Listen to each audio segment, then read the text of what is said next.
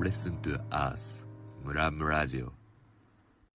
どうして農業なのって結構聞かれたりするんですよ。うんその健康づくりの形っていっぱいあるじゃないみたいな話を言われたりするんだけど、うんあ大丈夫ですよこうやって喋ってて。うんうん大丈夫大丈夫。うんなんかそのまあ一番僕にとって大きなそのきっかけになったのは、まあ、自分のそのえっと祖母がまあその一番大きいこう農業にチャレンジする、まあ、きっかけをこうくれたあの人でした。まあこの真ん中が僕のそのおば。そうなんですよもう末子さんって言うんですけど聖子さん、かわいい。本当に僕小さい頃からめちゃめちゃおばあちゃん子ででそれもあって僕はやっぱ地元が好きみたいなところがあったり福祉側にチャレンジしようっていうのもあったんですけど、まあ、このおばあちゃんがやっぱりその、まあ、こう農業がこう畑をやるのが生きがいで漬物作ったりとか家で家事やったりがこうすごい大好きなおばあちゃんだったんですけど、まあ、このおばあちゃんがだんだんやっぱりこう暮らしてる中で、まあ、こう体が悪くなったりとかしていく中でやっぱこう家から出なくなったりそのなんかもう生きててもつまらないという言葉をこう言うタイミングがこう出てきてですね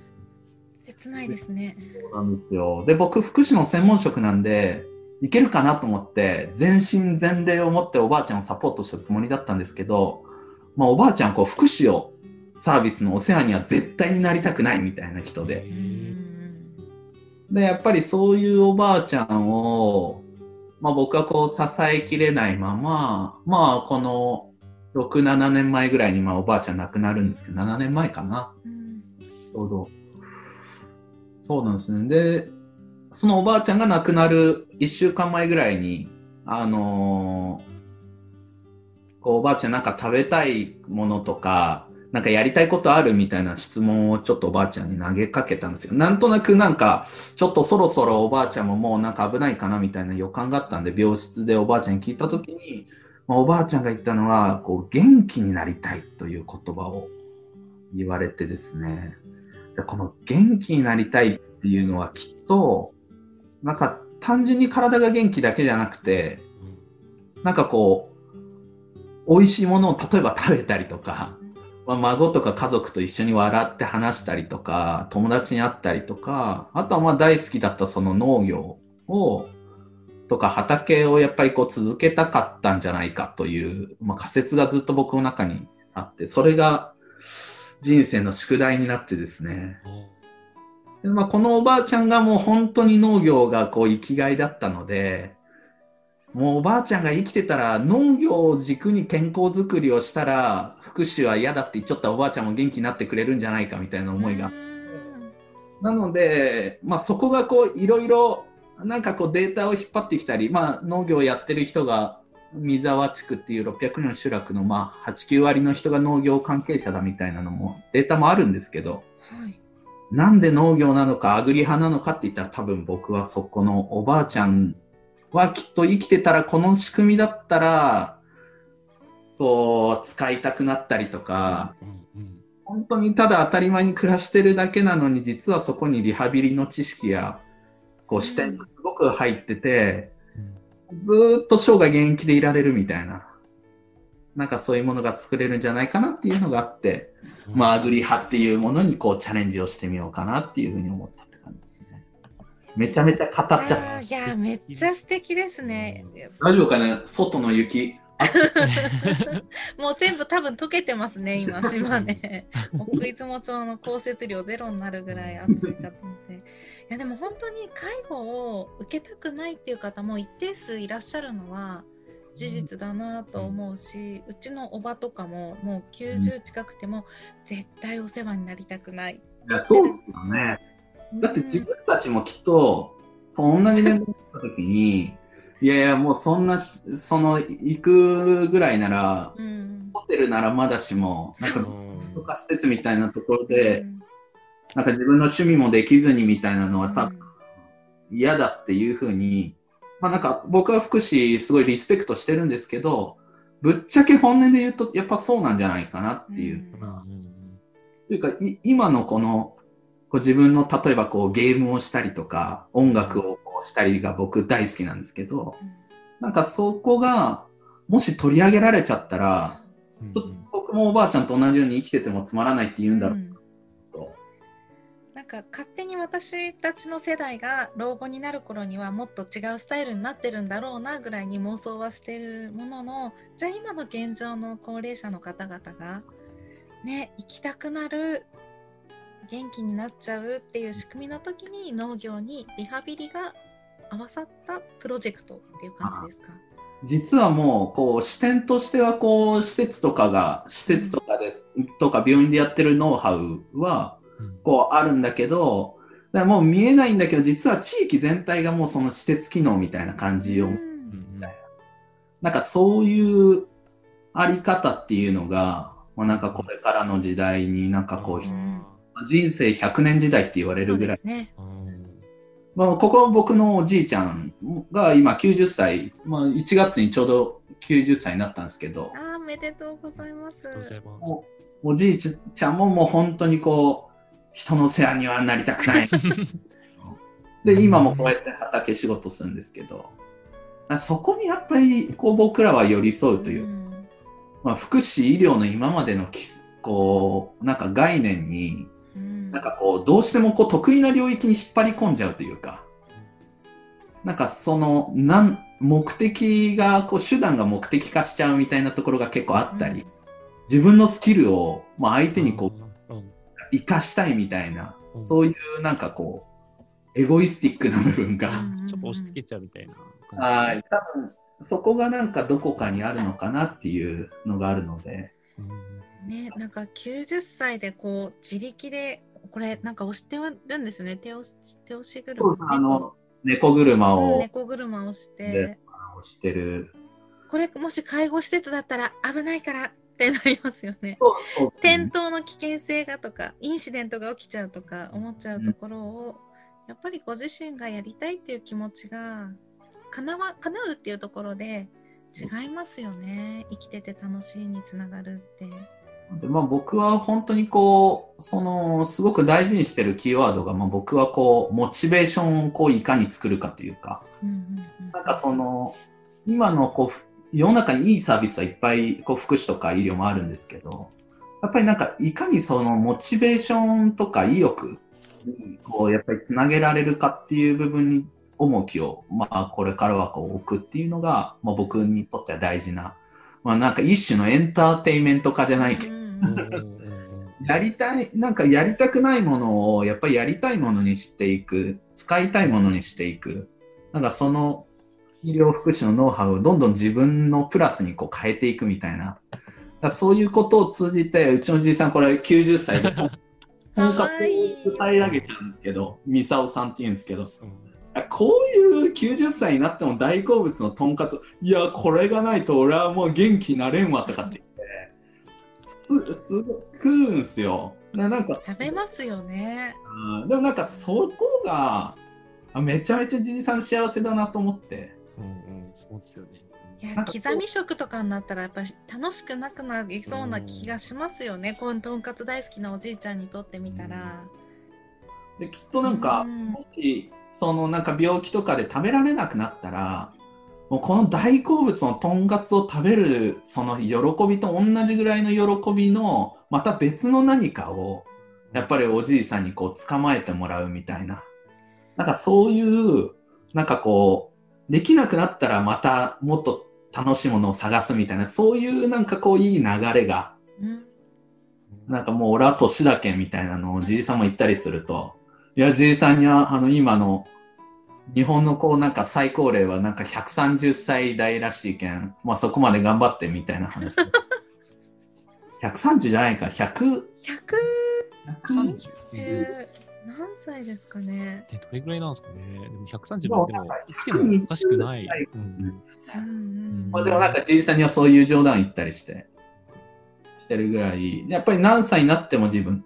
喜びがあったり、なんか楽しさがあったり。う、うんん。いや、すまんねとか申し訳ないとかじゃなくて、うんうんもう周りに、いや、ありがとうみたいな、うんミサオさんありがとうってやっぱ言われるような、なんかそういう仕組みがやっぱ作りたいなっていうのがごい素敵。でそのアグリ派がこう目指すそういうビジョンってなんかこう具体化したものとかって今構想してるのってあったりするんですか？なるあえっと、なんか全体像を絵にしてるものみたいな。うんうんうんうん。どうしようかな。これもう動き出してるんですか？それともこれから動き出したいなんですか？そうですね。厳密に言うともう動き出してて、去年から。そうですね。んんん。はい。その実際この後ろの映像はもう、あ後ろの映像というか、うん。あの声だけの人はあれなんですけど、はい。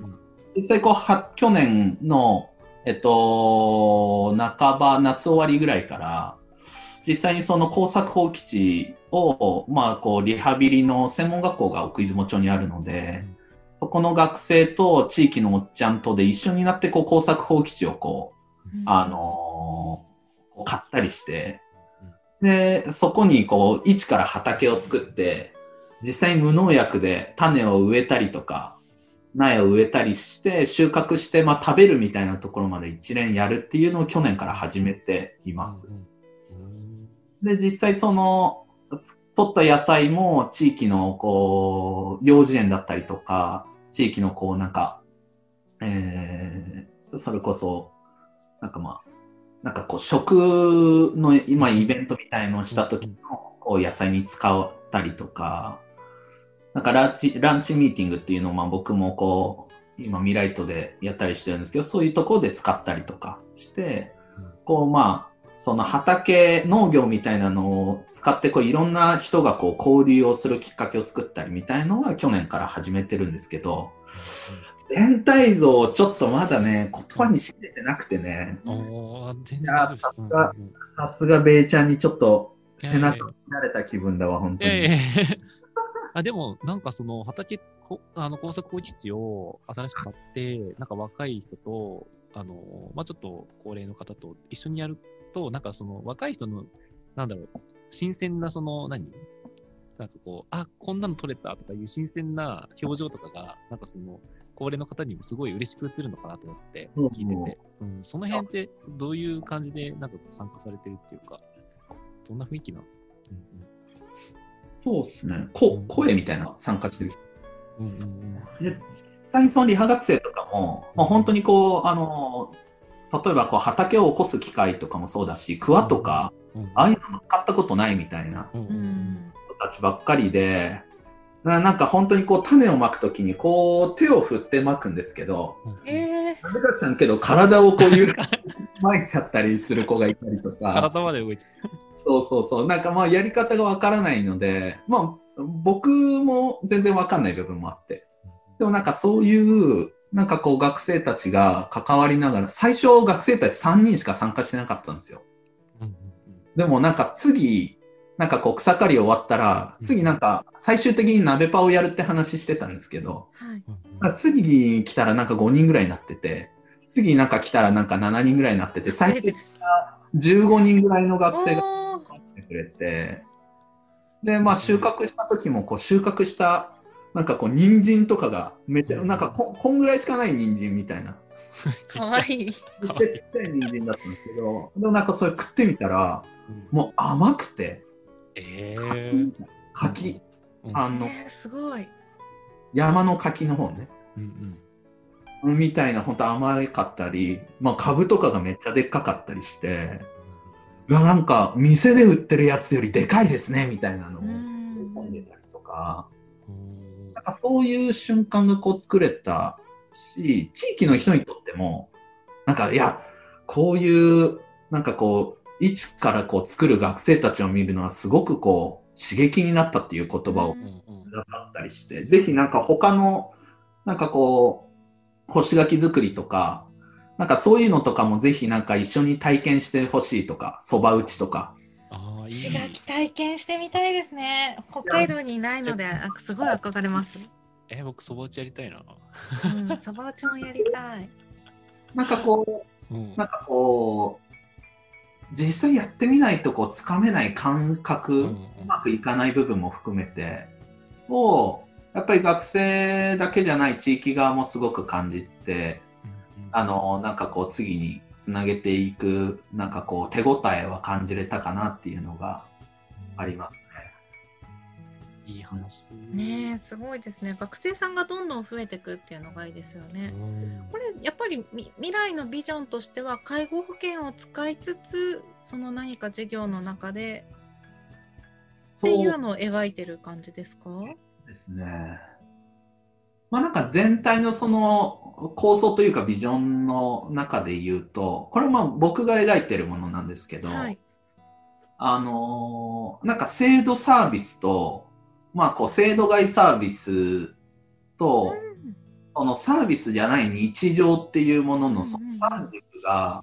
なんかその、こう、うまくつながってる状態というか、要はなんかそのこういう畑作りをサービスとして提供するのかなんかその地域のなんかこうもっと日常みたいなものの一部やるのかみたいな。なんかそこら辺も含めてちょっと、あはい、あのお金をこう得ること以上にこう、まあ、得られたものとかも今回あったなって思うのでなんかそういうこうそのか例えばこう介護系のそのサービスでその例えばこう訪問したりして家のところを支えたりとか、まあ、そのなんかみんなが集まってきて例えばこう畑仕事をするみたいな例えばデイサービスができてきたりとか、ーうん。なんかその障害のある方とその農業っていうのもすごく相性がいいのいいでね。うんうん。僕もまあもともと4年間その役場にいた時は福祉事務所で障害福祉担当だったので、まあ、なんかその障害のある方も一緒に例えばあのサービスの中でこう、うん。畑仕事するとかもいいし、まあ、なんかそうじゃない層の人たち無関心層の人たちをもっとこうなんかギャーってこうしてくれる。引っ張り込んでね。うんうん。そういううん。ことがやっぱりなんかやりたいなっていうのがあるので、やっぱりいやごめんなさい、なんか答えにちゃんとなってないかもしれないですけど、まあ、うん。あのそういう制度サービス、制度外サービス、制度サービスでもない日常みたいな、うんうんまあ、三軸でアグリ派は作っていけたらいいなっていうのがあるって感じですかね。楽しみすぎますね。答えになってます大丈夫なってます、なってます。やっぱりあの制度にねがっちり縛られるだけじゃないっていうところで可能性も広がるんだなと思うし制度じゃないからこそそのまだ適用しない人も参加できるっていう関わりしろが増えるなと思ったので、ね、介護認定受けれないとあのアグリ派に入れないのだとまたちょっと関わりしろが減っちゃうっていうところなのかなって勝手に思っていたのでそうじゃない人もってなったらもう何歳からでもね60歳のピンピンのうちから来てもいいし、本当そうなんですよ。ね、もうまさに。95歳で明日倒れるかもねそうそう時に来てもいいまだまだ続くよ。村村ラジオ